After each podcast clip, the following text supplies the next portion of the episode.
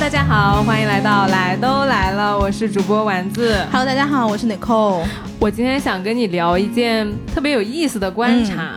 就我昨天啊，跟我几个好朋友吃饭，对，他们都是那种平时特别特别忙的，在投行工作的女孩子。嗯然后呢，平时她是她自己是比较喜欢精英风格的，嗯但是呢，昨天她突然跟我说，她说：“你有没有感觉社会上的舆论和大家的关注点发生了变化？”怎么讲？他说：“他说我感觉现在大家其实已经不再幻想成为大女主了，就是。”因为她是一个大女主剧本的人，我说，嗯哎，为什么你说这种话呢？她说，因为我感觉大家其实现在既不是说我要放弃工作想躺平，也不是说我要就是卷死你那种。其实大家现在就是认清了现实，就说我现在这个生活，我可能没有办法一步登天，我也没有办法就是拿到一个闪闪发光的剧本，那我就过好我现在的生活。他跟我说。他说我卷不动了，啊。我一点都不想当投行的领导，我现在就想当一个普普通通的，就是打工人。啊，然后我就特别的震惊，就是。对，嗯。哎，其实我一直觉得特别奇怪，就是当大女主这个概念出来的时候，我就嗯在想，大女主到底是 sell 给谁听的？大女主可不会想要别人说，哎，你是大女主，大女主只想让别人夸她说你是小女人，我要就对吧？其实，其实大女主这个概念，我觉得其实真的没有必要把大家分得这么清。你是要当大女主还是小女人？然后你是要精英剧本还是要当普通女孩？对，就是我觉得一个人她可以既是大女主又是小女人，没错，但这个核心就在于你拿到什么事情，我们就好好把这个事情做好就可以了。然后你想爱什么人，你好好去爱就行了，就没有必要做的这么排他。是。嗯，然后呢，我就跟他聊了一件我最近的观察，就是我发现大家确实是越来越趋近于接地气和接近于周遭的生活了。嗯，我前几天就是下楼周末的时候嘛，我不想走太远，我就想到家楼底下买一个面包，然后买一杯咖啡。然后我家那楼下那面包店呀，就人真的巨多，就排队排的我整个人都不好了。我就走到更远的地方去买买了那个面包，我就一边走一边想，其实。我需要的并不是一个网红店，也不是一个特别高级的地方，我只是需要一个家门口步行可以买到吃的的，买到很简单朴素的呃食物的一个小区，或者说周边的环境。嗯而这个是我会觉得，呃，也是我过去几年会会跟我这个朋友一直在聊，就是说我们的生活到底是由什么构成的？对是由金融、法律、网红产品这样子的东西构成的，还是是由就是商家、快递、外卖和商品的供给构成的？对，就是我觉得我们活到了一个地步，是越来越认得清什么东西是自己真正需要的。对，那天我在跟别人聊一个事情，就是因为我，嗯、五一要去英国旅行，嗯然后因为我之前从来没有去过英国嘛，所以嗯很多东西可能都要问身边曾经在英国读过书的朋友。嗯然后其中有一个朋友就拿了那个软件出来，然后他就跟我说，他说：“哎，你去这儿吧。”他说：“你看这照片拍出来特别好看。嗯然后这个嗯是在英国，当时在伦敦已经好几年的什么什么什么店，然后就很嗯 fancy 的介绍了一通。然后当时我把那个软件拿过来的时候，我看到它，我就知道它是什么样风格被打造起来的一个店。嗯，是然后瞬间我就觉得，可能在我过去的五年。呃，我去过无数个类似的店，只是说他们是在不同的地方，比如说他们可能在国外，他们可能在上海，嗯，可能在香港，我都能想到去的会是什么样的人，然后坐下来是一个什么样的氛围。然后我不知道为什么那一刻我拿到那个软件，我就觉得特别无感。嗯，嗯然后我朋友就一直在旁边说：“他说，他说你扣，你一定要帮我尝一尝，你一定要怎么怎么怎么样。就这个社交软件上多么漂亮的东西，其实现在对你来说就”对，然后嗯我我非常想尝试的是什么？就是那种街边的，嗯然后我嗯从来没有吃过的，或者是当地很地道的本地人会去的。是就是我想去知道这样的东西，就现在反而是这种东西非常非常的吸引我。但如果不是那天我跟他交流这个伦敦的攻略的话，我完全是没有办法意识到我已经转变到一个这个地步了。是的，我我以为我还是 up there，you know，我 我还是在上边，没想到我已经掉下来了。三年前有听友夸尼寇好接地气，尼寇怒斥说：“你才接地气，你们全家接地气。”对的，然后现在就是我要接地气。是的，就是哎呦，就是精致的东西真的都差不多，真的都差不多。而且就是我觉得是我们感受到了那种呃。看起来不是很精致，但是特别用心的那个人的背后的给你的感觉。是是是，尤其是就是呃，最近包括你在网上，比如说买个手机壳，可能十几块钱到一百块钱之内，但是呢，哎，你过了两天你就收到了，嗯，但是你没有想过，就是后面其实有很多人给你处理订单啊、打包啊、发快递啊、送到家门口啊，就这些东西都是。人在做这些事情，对。然后前两天我朋友跟我说，他说啊，他很喜欢吃那个，就是有一家连锁的。海鲜大排档叫微黄嘛，他说他喜欢吃大一点的那家，我说我就喜欢吃长乐路那家贼窄贼小，手都不知道往哪里放的那个地方。他说为什么呀？他说我觉得那个地方就体验很差。我说因为我都是跟我最好的朋友去的，就是我觉得你得熟到一定地步，你才能这么自在的在那个地方享受如此纯粹的美食。对，而而这个其实是你和你最亲近的朋友去分享的，这个重点就是你们两个人。嗯，所以我就其实是想跟你跟你。今天讨论的就是说，人在我们的生活中扮演着什么样的角色，和我们从人和人之间能获得的感觉。嗯，因为之前我很早的时候发过一条微博嘛，就是说，呃，在下雨的时候，我有一天出去拿拿快递，嗯，然后呢。呃，那天是在公司，就我不知道大家有没有感觉，其实你在公司的时候，脑子里全是事儿，你就不把自己当人，你也不把别人当人，你感觉公司所有人都是 NPC。而且我发现还有一个什么点，这个是我最近一直在反思的。嗯，我最近有交一些新朋友，嗯，但这些新朋友呢，通常是在周五晚上以及周六白天会见到的。然后我就发现，因为周一到周五我脑子里一直在转各种事情，不管是公司的事情也好，还是呃来都来了的。事情也好，或者是别的安排，我自己的一些行程也好。然后，当你知道你一直在转很正经的事情的时候，它就像一个惯性一样的。你到周五晚上，哪怕你坐在一个 bar，你认识了新的朋友，你嘴上输出的东西就是那些非常功利、非常的就是积极向上、昂扬的一些东西，但实际上。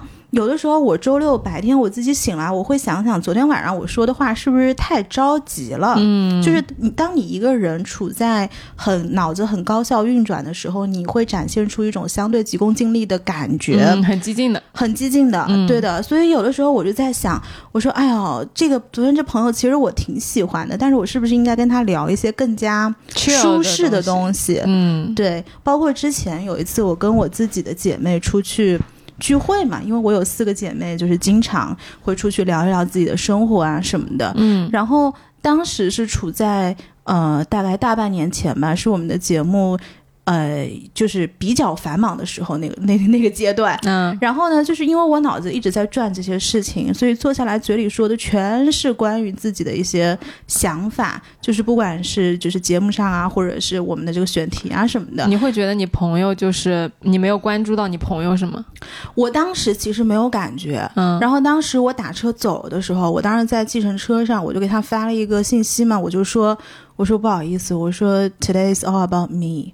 就是今天我就一直在讲我的一些事情，因为其实他们如果没有自己的一摊事儿的话，他讲讲可能就是什么小孩上学呀，然后呃，就是今天老板什么交流交流，就是一些非常小的一些感受。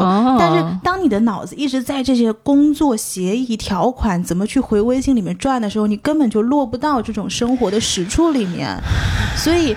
在那一次，我为你朋友叹气。在那一次，我给他们发了短信，但后来我跟他们发了这个信息嘛，然后我朋友他们也挺好，嗯，然后他就说，哦，我知道这个是你现在一直在思考的一些东西，是你在乎的事情，是我在乎的事情。然后呢，他们也觉得，呃，听这些事情很新鲜，所以算是当时给了我一个包容，也算给了我一个台阶下。嗯，但是后面我再跟他们相处的时候，我自己是非常注意这件事情的，就是不要把这个场子弄得 it's all about。对，所以当你在讲说都市人在繁忙的呃生活当中，你的脑子其实是停不下来，你没有办法去关注身边的这些大小事儿的时候，我是非常深有同感的，是吧？嗯，就因为我会在更细微的地方感受到陌生人的善意，因为比如说朋友啊，我觉得尚可。理解，或者说尚可被包容。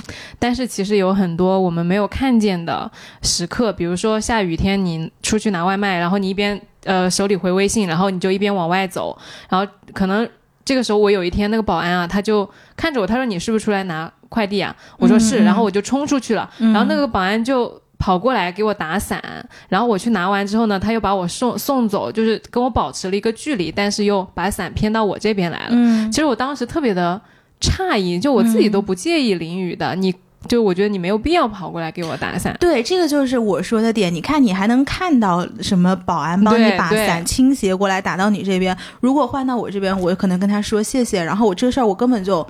就是看不见了。是是，我我也是那一天我才突然意识到这件事情的。然后我那天正好又顺道去买了个咖啡，那个咖啡师小哥也是，就是呃，另外一个那个小哥说，哎，你让这个谁谁谁来给你做一个特调啊什么的。我那天也是特别忙，然后心不在焉的。但是我就是喝完之后呢，我就感觉他们其实特别在乎我。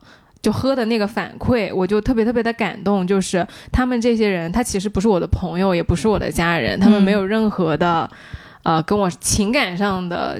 很多的交流嘛，但是呢，他们出于职责和善意，就是他会把你生活里你自己都忽略的小细节照顾得很好，而且他们也没有在给你邀功或者说讲道理，说你应该怎么怎么样，他们只是就是做了他们自己觉得分内的事儿，然后把你的舒服那个生活照顾得更舒服和更妥帖了。是对，你知道那一天我有一次我在呃楼道里面。嗯，我去扔垃圾那天，其实我穿的还挺漂亮的，因为我后面要出去嘛。嗯，然后当时我就准备这个坐电梯下去。嗯，然后结果。呃，我电梯门打开的时候是有一个保洁阿姨，她是从楼上正好下来，所以停在了我这一层。嗯，然后停了之后，我本来她推了一个那种大的垃圾车，所以她是占了整个呃电梯的大概三分之二的这样的空间。嗯，然后当时我就想走进去嘛，然后那个阿姨就跟我说，她说她说哎呦小姐你穿的这么漂亮，她说你不要进来了，她说不然待会儿碰脏你的衣服什么的。然后她说这个呃垃圾我帮你带下去什么的。然后我当时还。觉得挺感动的，就是这个人，他其实每天都在我楼道里面来来回回，我从来没有跟，就是因为之前那个。呃，倒垃圾的师傅，我们相对来说比较熟悉一点。嗯，然后这个阿姨，我们是从来没有交集过的，但是每天都能看见。哦，然后这是上次是第一次，她跟我呃打招呼，就是我们有了一个就是对话的交集，破冰交流，破冰交流。但是这个破冰的交流让我觉得非常有暖意。嗯，就是这种暖意，可能不是说真的办公室里谁能给你的，或者是日常跟你有很多微信里的对话的人，他能给你任何的关注，给不了的。嗯，那个叫做。那个叫做什么？那是 NPC 对 NPC，薄薄的网线，那叫千里姻缘一线牵。但你这个让我想起来，在办公室里面啊，嗯，就经常，尤其是在那一层，就你工作的那一层，你从办公室工位上，然后去接水的时候，嗯，整个人就是面无表情的，嗯，面无表情，然后一边思考一边去接水，然后接完水之后你就喝。有的时候其实路过的时候会有保洁阿姨的，她在你旁边，嗯，然后她会跟你。Say hi，就他会很轻微、很轻微的向你打致意，嗯，然后我有的时候我反应不过来的时候，我就走掉了。但是有的时候我能反应过来的时候，我就会主动跟他们打招呼，我就能感觉得到每一次就是我脑子里不再转，或者说我把那个注意力给到他们的时候，他们其实蛮高兴的。对，我觉得你讲的这个点很重要，是你的注意力在哪儿？嗯，而且我一直觉得人的神经是。呃，怎么讲？如果你越来越去接触一些很刺激的东西。不管是酒精也好，或者是呃药物也好，或者是其他的一些东西也好，就是你会变得越来越钝。嗯，当你变了钝了之后，你对于一些很细微的感知，你是一点都打不开的。嗯，但是如果说你的感知一旦打开了，其实你越来越敏感，你是很容易看到周遭一些非常小的，呃，像蝴蝶翅膀一样扇动的东西。是的，是的，就是这些生活里面的小细节。我原来会觉得，那我有那么多重要的事儿做，这些东西都好平。平常呀，就都每天都能看到，就不重要吧。但是现在我就其实每一天都发现一些新的以前没有注意到的事情，就嗯很开心。讲的都讲的停不下来了。嗯，还有另外一个就是，我不是每我有个习惯，就是跟保安大叔打招呼嘛。哎，你那个保安，后来我有一个朋友住在你的公寓里面，嗯他也给我安利了那个保安，他不听我们节目的，嗯所以我就知道你们是同一个保安。嗯然后他也跟我说，那个人要什么退休了呀，然后都很舍不得啊啊什么的，就是你之前在节目里是的，讲过是的，是的，那个人。是的。嗯，我我现在讲的是另外一个，就是没有退休的那个。啊啊我们那儿有两个黑白夜班的，然后呢，他我每天早上出门，他都会很很有中气的跟我说早上好，然后呢跑三圈再去上班。然后就是我我会被他振奋，因为嗯大家众所周知，就是打工人的萎靡早上嘛。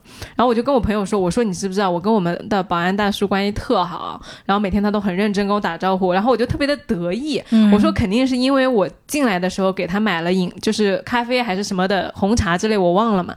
然后他说。你以为是一杯饮料收买的人家吗？肯定不是啊，是因为你每天早上都跟他打招呼。嗯嗯，然后我说，哎，你说的对，嗯，嗯，是，所以人跟人其实是相互的，你能嗯看到对方，你也能被对方看到。是的，是的，是的。嗯然后，所以今天讲聊了这么多啊，也可能是因为就是我们的注意力越来越多的回归到了呃平常的生活和日常的每一天，所以今天要跟大家聊一个就是纪录片，一个特别有意思的纪录片。嗯，就大部分纪录片其实格局挺大的。超级大，或者是就什么历史啦、人文啦，然后比如《天地玄黄》，我很喜欢的一个纪录片。就嗯你看完《天地玄黄》，你就觉得你的人生的烦恼都不值一提。哦，它是那种就是俯拍城市里面的车车流车水马龙，人来人往，每一个人都是很小很小的，然后那个嗯全世界各地的奇观啊、变化啊，你觉得哇，就是沧海一粟。嗯，但今天我们要讲的纪录片不是这样的，是是一个特别接地气和特别有烟火气的纪录片。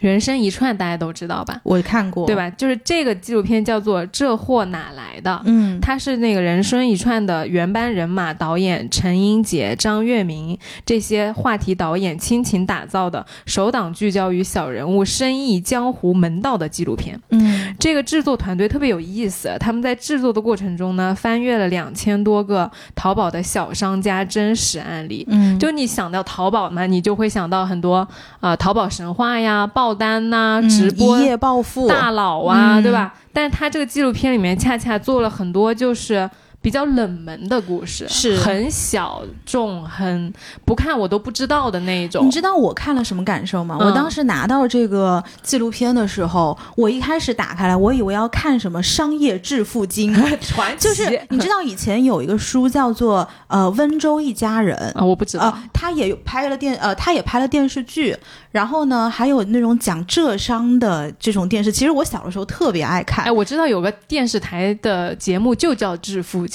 的，哦，嗯然后我当时打开的时候，以为是这个，嗯就是讲一个人怎么从草根，然后一夜爆单，成 成为了一个什么叱。咤江湖的淘宝神话。嗯，然后其实我刚打开的时候，我看了第一集，我说这啥玩意儿啊？我其实真是这个感觉，就是不知道，就因为你的落差太大了，你可能一直在等一个反转他。跟我的预期差的实在是太多了。嗯就是他在讲一些非常细微的淘宝小商家怎么每天不断不断坚持对，去做生意的这种故事。是的，是的。其实看到第三集的时候，是我是被打动的。嗯，嗯我其实就是在看的时候，我会很震惊，就是怎么会有团队这么愿意去拍一些好像没有什么噱头、嗯又没有什么光环的故事？因为现在都是猎奇的社会嘛，都是短平快的社会，但是他们去拍的这些真实的，但是又很接地气又。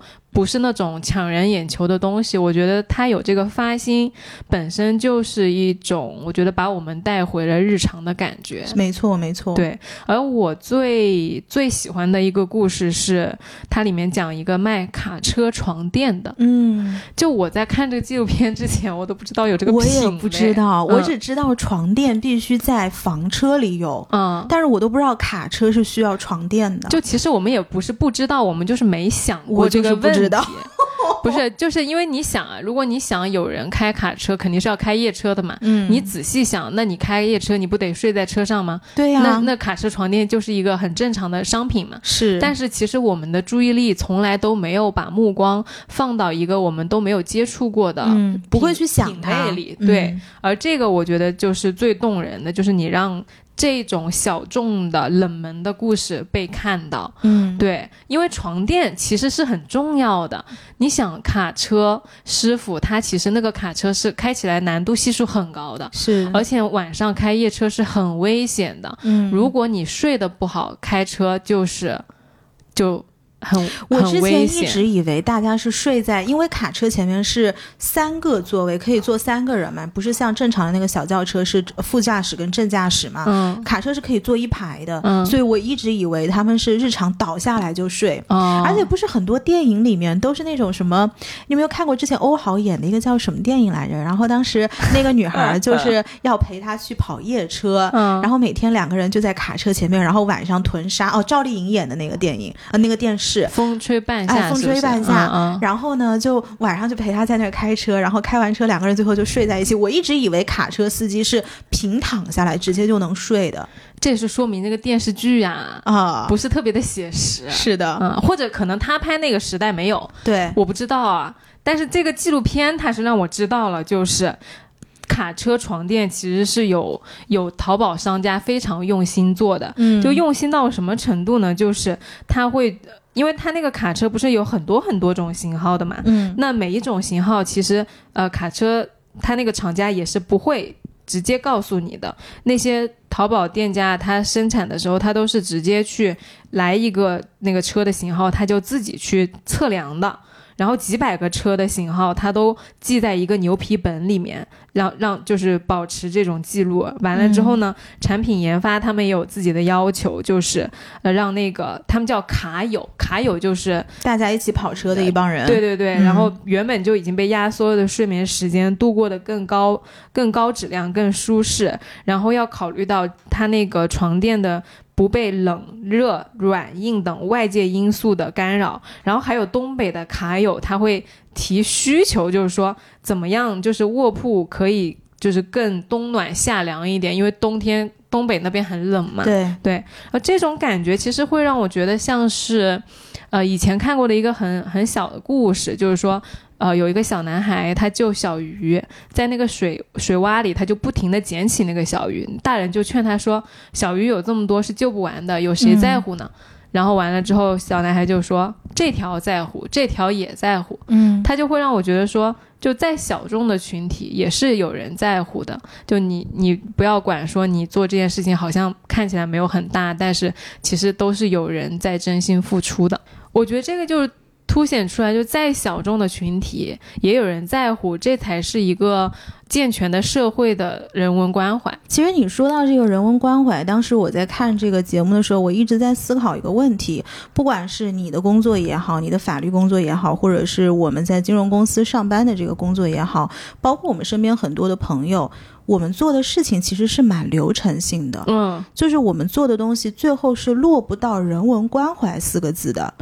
你有没有发现很多工作，它但凡是跟服务或者是直接对接一些生活日常的工作，他们是最能体会到人文关怀的。对，就是这个工作做的非常有成就感，你懂对着？人工作，对的我我们对着文件工作，你能跟文件有什么人文关怀？对的，因为我就记得当时这个纪录片好像是第三集吧，还是第四集，然后有一个表哥，他是自己出来创业的，做日式搬家。哦然后他其中就讲到一句话，他说表哥其实刚刚创业的时候，对这个事情是毫无把握的。嗯哼，因为其实，如果你生活在上海的话，日式搬家在五六年前是由日本人做的，哦，那个才是最最最正宗的所谓的日式搬家。哦但是它的收费是非常非常之高的。嗯嗯，可能后来就有一些呃朋友他看到了这个商机，然后也知道了这个中间的服务流程，嗯，所以他就把这个日式搬家给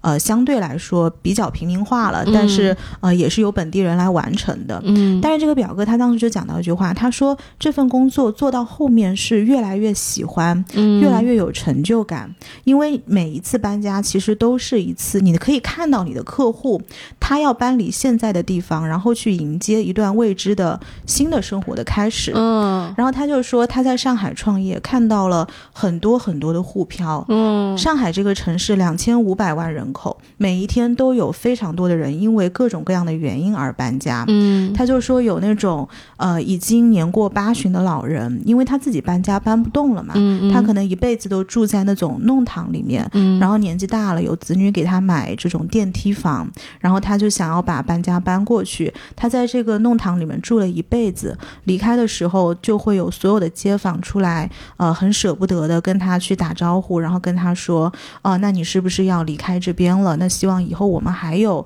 机会可以再见。嗯因为年纪大了，其实像老人，他们也不会说年轻人一样经常的去往来嘛，嗯可能也不知道你这一别是不是以后还有机会还能再见。嗯对，然后有看到这样的家庭，他离开弄堂去开启新的生活，然后也有那种呃，从一个非常繁华的别墅搬到一个小很小的一居室里面的。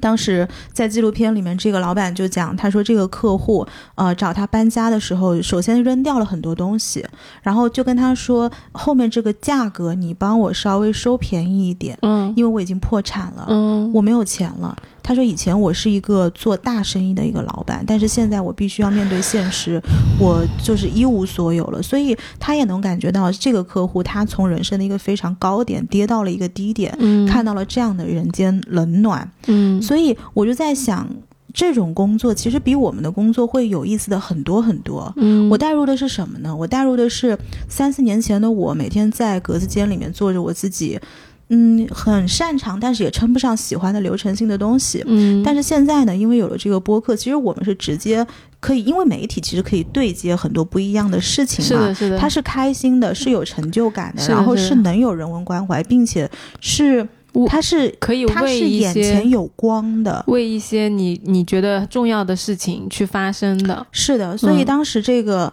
呃老板他就说，他每一天都有人搬进搬出，然后家的每一次迁徙都见证了一个个人生的时刻，打开了一段段饱满的这个生活之歌。其实这个我当时看了，真的非常感动。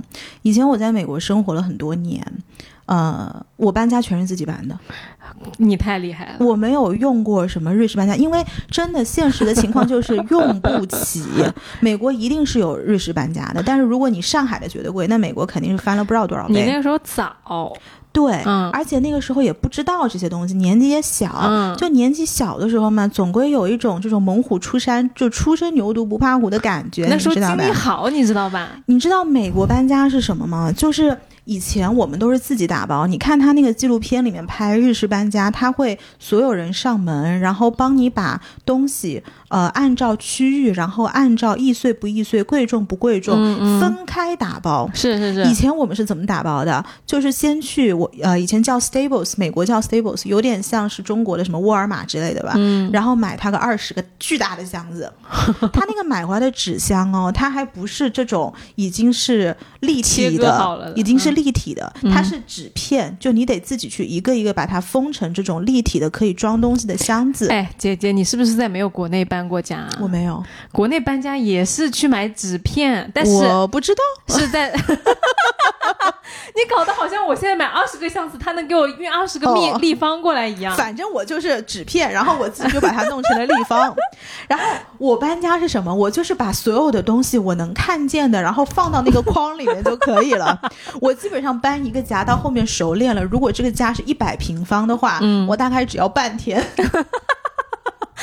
你说我就是那个日式搬对的，，就是我看不见，他就表示他搬好了。这跟很多人收行李是一样的。嗯很多人嗯收行李不就是我的衣服丢到箱子里合上就行了吗？啊，是的，是的，对吧？嗯然后呢，美国搬家其实会有个租一个叫 U Haul 的东西，有点就像国内的这种呃小卡车。哦，然后你开这个小卡车，国内不是有人会帮你开嘛？如果你订这个卡车，会有一个司机师傅一起来的嘛？是是，美国没有的，因为美国人工很贵。哦，然后呢，我们就得自己开。哦那个，车的车高就是国内的卡车的这个，哎，你真的很野。生哎，所以我其实小的时候干过很多野生的事儿，所以到现在很多这些东西，我真的觉得就是真的也没有这么夸张是吧？我不会觉得小 case，就觉得它很正常。哦，就没有这么夸张，然后我就记得开那个小卡车，它有一个桥洞嘛，我都很担心它开不过去，嗯而且那种车开起来是非常重的。这你都敢开小卡车，我的天！我开过一次，但是到后面我就觉得不太安全。不害怕吗？我害怕，我开的特别的慢，因为我没有把握。然后我在那小卡车上，它整个车身又特别的重，你就觉得你转个弯，感觉你车都要翻了。对呀，然后到后面我就再也不开了。后来我就知道，就不要给自己找事儿，你知道吧？是啊然后我就拿我的小轿车，就一车一车的搬，一车一车的搬，然后来回二十趟，可能打包半天，要搬一个星期。所以这个其实就是以前我的搬家，然后我现在就看这纪录片，我就觉得国内的人真的是，就现在国内的孩子们真是太幸福了，不管是孩子们还是大人们，就是但凡能用上这个服务的人，真的是太幸福了。哎，是的，是的，因为他最后搬好了之后，直接还帮你还原出来，放到你自己这些地方，你完全动都不用动。哎是这样子的。嗯因为你刚刚在讲包括开卡车这件事情，我就想到我那个时候搬家确实是预定了就是搬家服务的嘛，嗯就包括那个日式搬家和帮你搬行李、搬箱子到车上，然后再帮你卸货到家门口的那个服务，我都是有的。对，卸货也是我自己卸的。你看国内是不是有那个什么两个这个排轮，然后你往下推嘛？那个东西我都自己都装过。哇，你好厉害呀！以后我要是失业了，来都来了的朋友们，以后广告们养不起了，我就给你们搞一个搬家服务。哎，我跟你讲，尼克，就我们俩认识这么久，录了一百多期节目，嗯就相互倒了这么多内容。嗯现在是我佩服你的顶峰，搬家嘛，就是我 never 觉得你这么牛逼过。我靠，我太失败了。你是不是想骗我以后去给你搬家？不存在的，我告诉你，我是绝对不会动一下的。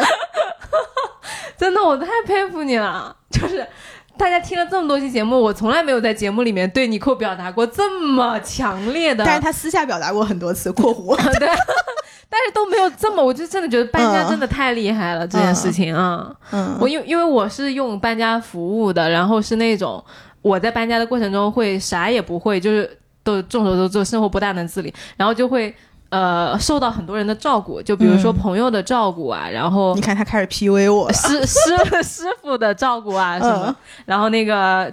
那个搬家日式搬家服务团队的照顾啊什么的，所以我都会觉得幸好有这些人来帮我把这个东西解决，不然我这个一个人在上海真的是过不上这么舒服的日子。对，你是有很多田螺姑娘的。是的，是的，嗯嗯，哎，但是我觉得有一个点是比较有意思，就你刚刚说的沪漂，嗯，就是沪漂这个概念，因为我们俩都不是上海人嘛，是。你会有沪就是漂的感觉吗？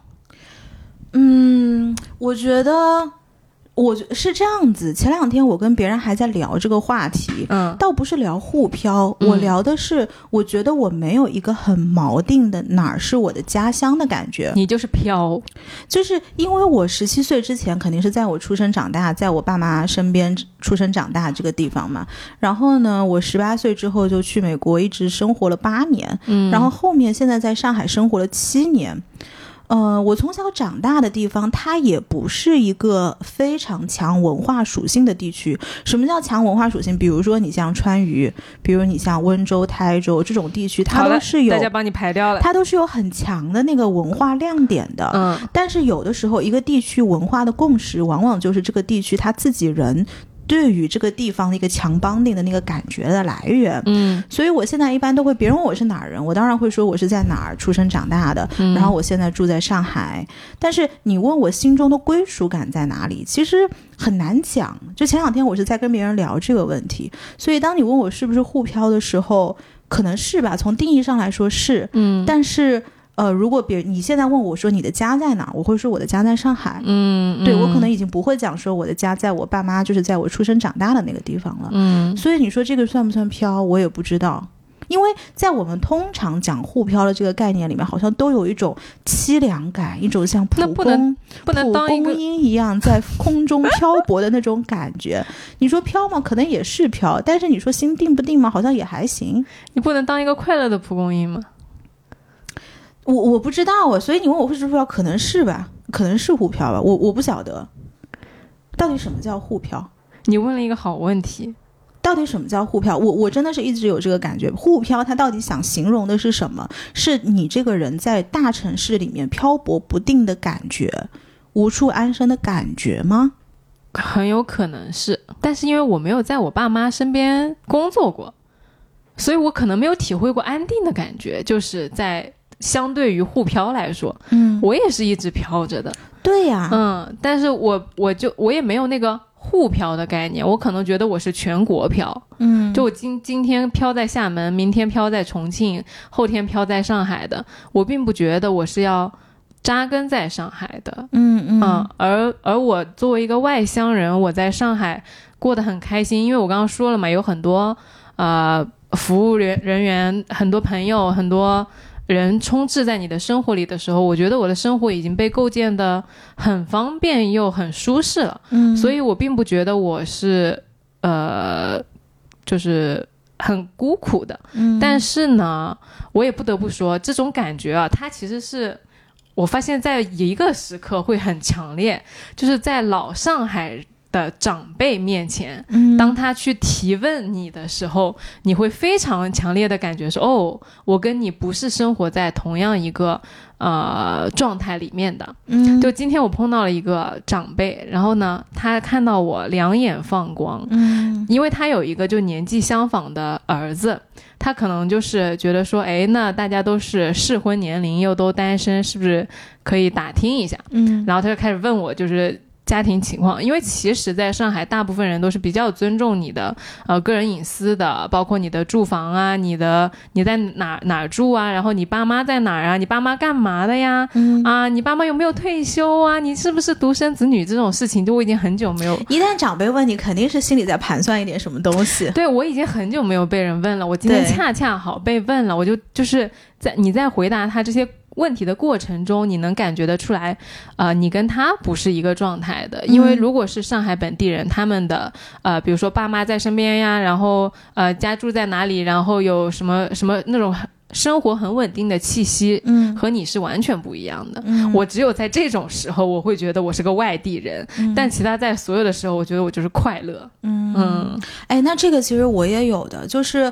我身边的一些上海朋友，他们强的地方在于他们的人际关系网非常的发达啊。对对，就是如果说今天我要搞定一个什么事情，可能我通过后来我去构建的这些朋友的网络，他们可能都是外地人，嗯，可能鲜少有几个上海人，你就会发现 A 搞不定的 B 也搞不定，因为其实大家来这个城市都是处于一个开始累积的阶段。嗯，但是你但凡你去问你的上海朋友，什么奇怪的事情，什么街巷的事情。对，哎，对，都能搞定，都能知道。然后二十年前的事情，这个都能给你盘出来。对，我前几天就有一个上海 local 的朋友开车，就带我穿过一条街。他带我穿过每一条街，他就会给我指说啊，这个街道里面住着一户什么什么样的人家。那个街道里面，呃，这个街道每到端午节，他们家人就会做粽子，然后多余的就会拿出来卖，然后就会在这个小区排长队。就这种事儿，你说我们怎么会知？道，嗯，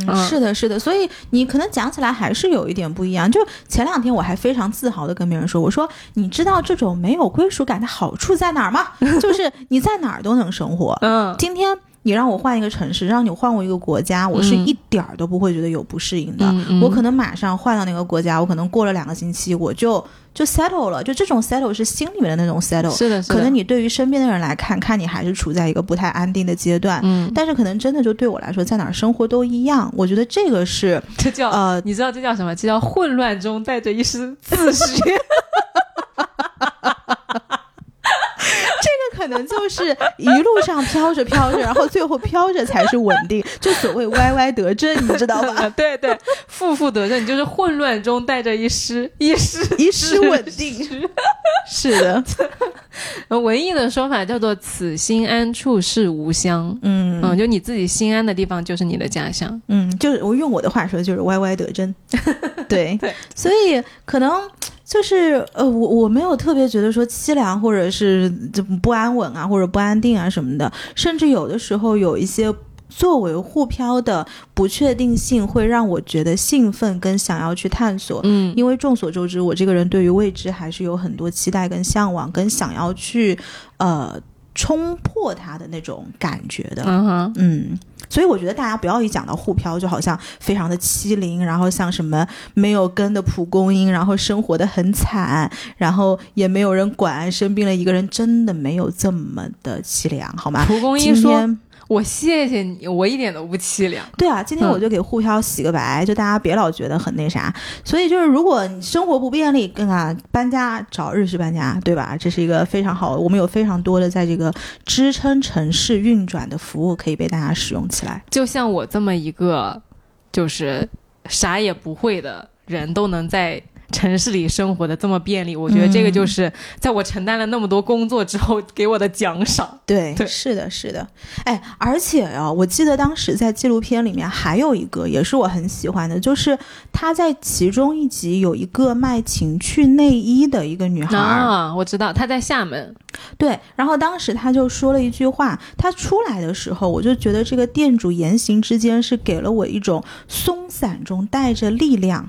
他他普通话也说的不怎么样，如果大家到时候去看了那个纪录片，我坦率讲，普通话非常一般。不是闽南人的普通话就是那样的。哦，嗯但是他当时说了一句话，叫做“我们坚持做这个店是为了守护某种游戏精神”嗯哼，就是其实我个人是非常感激导演把情趣内衣放在了这个系列里面，为我们日常不不会经常谈及的领域带来了一丝呃色彩。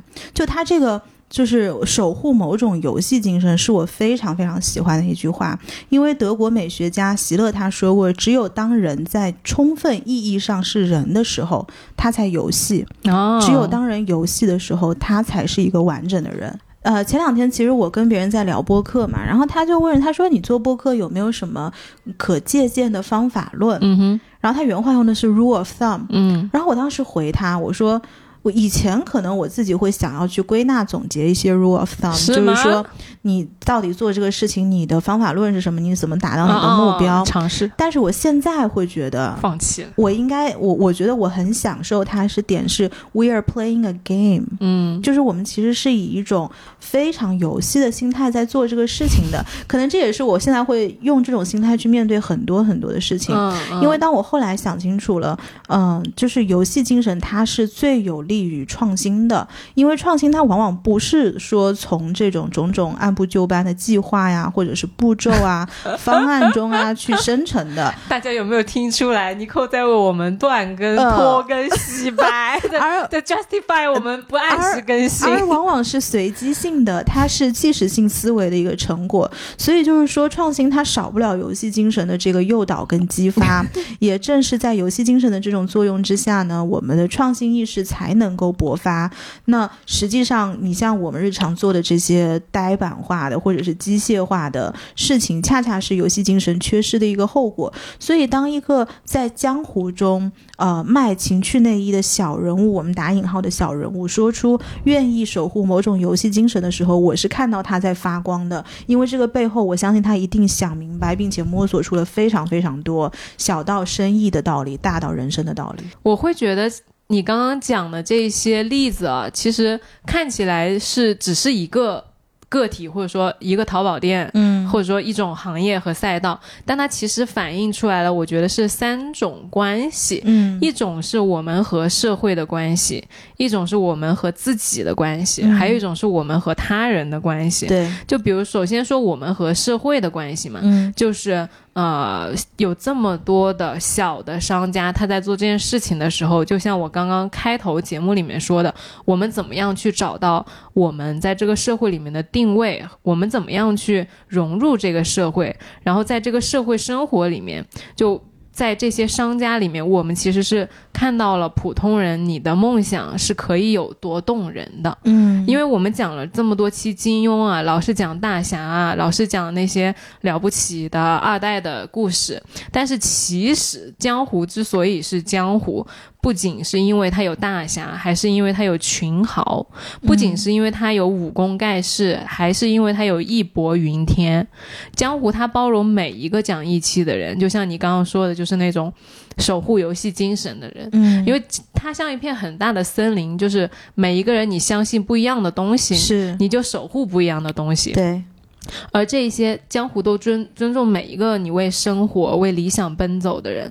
就这次纪录片啊，他没有去选就是呃很大的主播，比如说李佳琦这种啊，而是去深入这个社会里面方方面面的，就像毛细血管一样的小的呃管道，其实是我觉得展现出来的这些产品背后那些鲜活的人。我觉得我以前其实是一个很很没劲的人，嗯。因为我不懂江湖的魅力。嗯。你记得我们刚刚录节目的时候，我一直说，我说，哎呀，这些事儿离我贼远，嗯，就是跟他跟我有啥关系呢？嗯。但是后来我我慢慢就是这么多年过去了，我发现 其实江湖中是有真情，是有温暖，然后是有很多鲜活的人性在被呃，应该被怎么讲被被彰显着，被彰显着，对，所以就这次我看这个纪录片的时候，我觉得不论是呃里面讲的东莞这个卖手机尾货的三人组，或者是连云港情趣内衣的产业工人，或者是你刚刚讲的这个卡车床垫的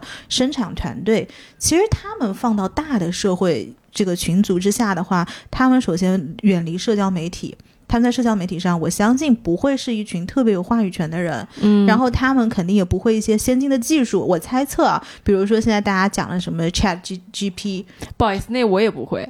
呃，Chat GPT，你看我都说不准。看看，对我相信很多我们身边玩互，就是我相信很多我们身边在互联网行业工作的人会因为不会使用这些人工智能而感到焦虑，但是对于这些在江湖中每天非常鲜活的为生活在奔波的人，他们可能没有一个光鲜亮丽的舞台。但是这次纪录片呢，我非常感动的是，他把这些人造了一个舞台，然后把他们搬上了舞台。对，然后给大家展现出了江湖这样一个有他们组成的小小的部分。那恰恰是由于这些人的存在呢，才构建成了一个完整的、带有生活气息的江湖。而这些人就在你身边，只是说平时被我们忽略了。没错。嗯而这个是我们刚刚聊的是和社会的关系，那我们个体和个体的关系，我觉得也很有意思。嗯就往常的时候，其实你在淘宝上下单，它已经太方便了。嗯就方便到你会觉得好像好像它有魔法，你一付钱，它就会自动给你安排东西到你家门口一样。对，但其实所有的东西都是有人在帮你弄的，嗯我觉得这个点特别神奇。而我们的行为是怎么样影响到他人的，他人是怎么样在看不见的地方影响到我们的，这个是呃，我觉得也经常会被大家忽视的。嗯比如说在淘宝嘛，它是一个购物平台，对，但是呢。它其实有很多人情流动的一面。我记得就是在之前风控的时候，疫情嘛，呃，我就买了那个线香，然后线香那个老板呢，他就一直没有给我发货，嗯没有给我发货，我其实就是等的有点不耐烦了，我就直接取消了那个订单，我心想我换一家买。嗯然后那个那个店主就来私信我，他说啊、不好意思，我们这边就是因为风控的原因，就是发货特别特别慢，每周只能发一单，嗯然后请你不要取消我们的订单，就因为我们现在生存也很难什么的。嗯然后我听到就特别心疼，我就说没事，我说那反正也不是着急的东西，你慢慢发吧，我也不急。嗯然后我就又多下了几单，然后还问他我说你们怎么样？然后他说我们特别不好，然后就给我发那个流泪的表情。哭哭的表情，对对，嗯。哎，我当时觉得特别的难过，那那是我第一次就是因为嗯人情在淘宝上就是多下几单那种。嗯。对，我觉得国内是因为很多事情，就是淘宝这个背后支撑它运转的这些人太需要高效了，嗯，并且他们行业内，我相信每个行业现在行业赛道都是非常卷的，是的，所以他们做了很多事情，因为效率太高，所以反而是被大家忽略掉的。对，就是在你刚刚讲这些东西的时候，我就在想，以前我在美国买东西，那是什么样一个流程？首先就是美国，他买东西他一定不会像国内这么快，就是嗯当年我在美国的时候啊，嗯所以我们去下单呢，也不会这么的频繁。嗯，那你一旦你买了一个东西的时候，你就一直惦记着，嗯，就说我今天要有这个东西来，那个东西来了，嗯然后你就总想着它。可能你过了一周之后，或者是过了几天之后，它来了，然后那个送快递的人会声音巨大敲你的门，嗯，然后就仿佛要告诉你说：“老子来了，老子来给你送东西了。”你给我出门跪对，你给我出门来拿东西，就是反正我就记得我以前给我的一个感觉是，它中间的这些参与流程上的人是非常有存在感的。嗯哼，嗯，但是后来回国了，第一个是买的也多了，所以你在嗯庞大的这些购物订单里面，你也很难真的去在乎这些人到底每天做了些什么样的呃日常性的工作。我觉得你刚刚那句特别好，就是，呃，他们特别有存在感。嗯就我会觉得现在的呃很多服务人员或者说后台的人，他没有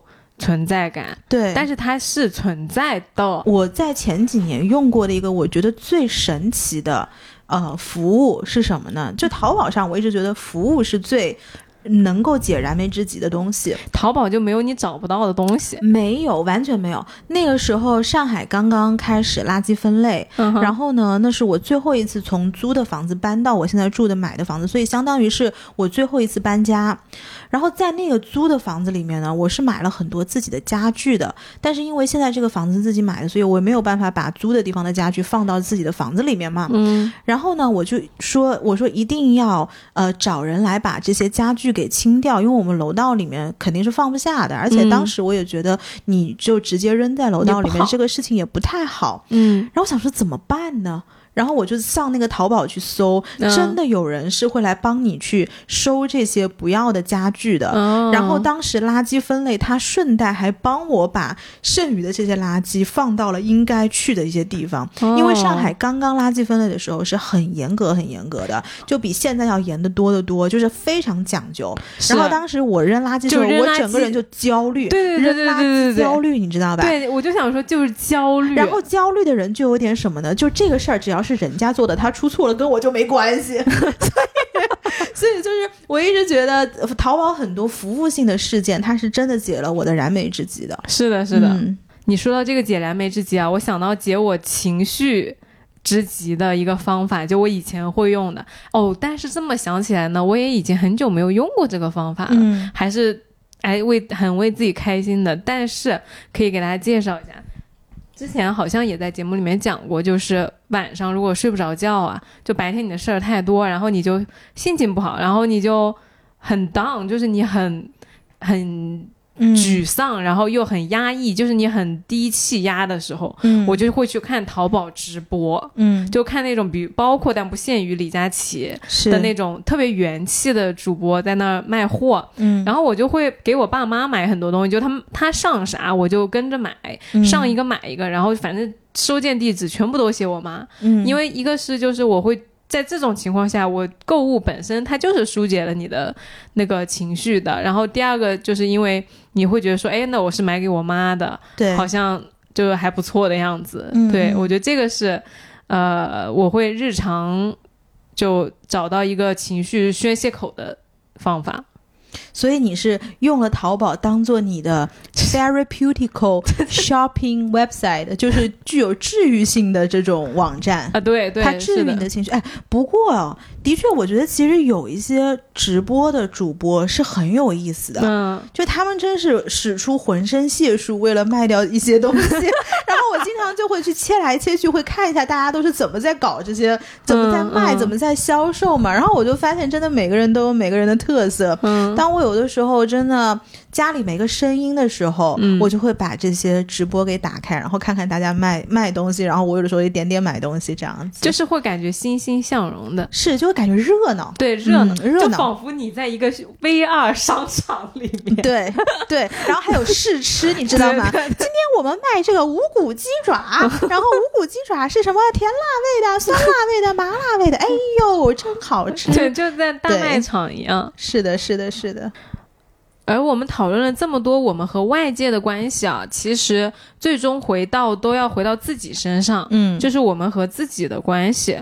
我觉得褪去了狂热的英雄梦想，我们要活成自己什么样的想要的样子。嗯，以前呢，就像开头说的，那想当大女主，想当大英雄，那你可能有的时候你发现，哎。我好像就没有拿到一个大英雄的剧本，那我要怎么活下去呢？当小英雄。是的呀，小人物也可以当大英雄的呀，不就是小英雄嘛？嗯，就是当自己的英雄。是的呀，嗯嗯，对，我觉得这些就是我们刚刚聊的这些看不见的淘宝商家呀，他其实已经给了我们答案。就我们今天聊的这个纪录片啊，它其实二月二十二号已经上线了，在优酷和 B 站两个平台是同时上线的。嗯，然后每周三八点晚上会更新最新的一期。对的，晚八点，每周三都可以去看新的一集。所以现在 B 站上我。今天看好像是已经有好几集了，所以大家如果听到这期节目，可以好奇可以去看一眼，而且你可以看一下，就是你平时喜欢的那些东西背后是用什么样的链路，是有哪些人参与，最后这个包裹才会送到你门前的。哎，没错，就是你你下单背后到底是什么样的？我觉得这个问题提出来，大家可能都会蛮好奇的，就是日常使用的淘宝，你在一键下单完了之后，这个货做。怎么就到你家门口了？对我当时是花了两天时间就把这所有的纪录片的集数全都刷完了。嗯，然后刷完了之后，我也说了嘛，从一开始觉得，哎呀，这演的是什么东西？然后后面人家没在演的啦。对，就是这拍的是什么东西？然后到后面慢慢慢慢看进去了，然后也觉得这个东西是蛮有趣的。嗯，所以我是会很推荐大家去看一看的，就是看一看不一样的风景这样子，因为真实是动人的。没错，没错。那今天这期节目也就到这边了，也欢迎大家每周收听。来都来了，你可以在小宇宙、网易云音乐、喜马拉雅、荔枝 FM、苹果 Podcast、Spotify 等各大平台找到我们。也欢迎各位在评论区跟我们互动。这期节目就这样喽，拜拜。希望你今天也开心，拜拜。